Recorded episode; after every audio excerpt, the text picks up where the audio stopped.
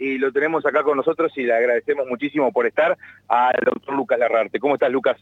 Muy bien, gracias por estar acá, lejos de la costa del Paraná y cerca de la costa del Uruguay. La verdad que nosotros estamos integrando Tierra de Palmares, que es una microregión que se creó con distintos fines, entre ellos el de la promoción turística, por supuesto, tenemos una oferta totalmente distinta a la que brindan San José, Colón o Villaliza, pero también al diversificar podemos captar a aquel turista que viene y quiere conocer toda la región. Nosotros tenemos turismo de producción, de industria, de trabajo, para mostrar lo que hacemos, lo que somos en nuestra ciudad. Hace pocos días tuvimos la Fiesta Nacional de la Arroz, una masiva y gran concurrencia, y ahora estamos participando del lanzamiento de la temporada. Tenemos para ofrecer a quienes visiten San Salvador nuestras piletas municipales que están abiertas durante toda la jornada, todos los días de la semana.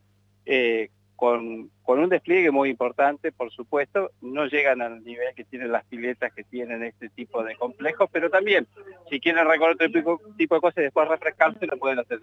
Sin duda alguna, y aparte la actividad institucional, porque, bueno, va a haber reunión de la Liga también.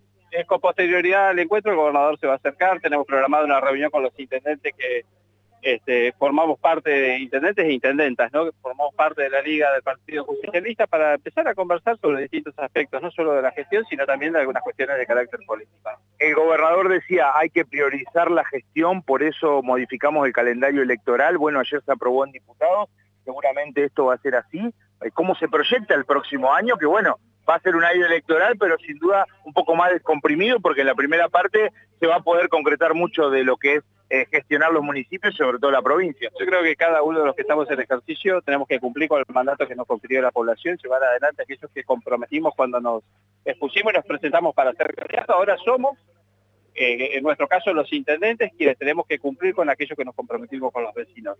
Vemos en la oposición figuras y candidatos que están desde hace dos años y van a seguir por una de campaña. Nosotros no participamos de el hecho de correr las elecciones y llevarlas más cerca de, de de la fecha que el calendario señala para el recambio de autoridades, me parece que es una idea muy buena, excelente, para poder nosotros seguir haciendo la gestión e involucrarlo lo menos posible en los tiempos de campaña y no distraer la atención que merecen los vecinos.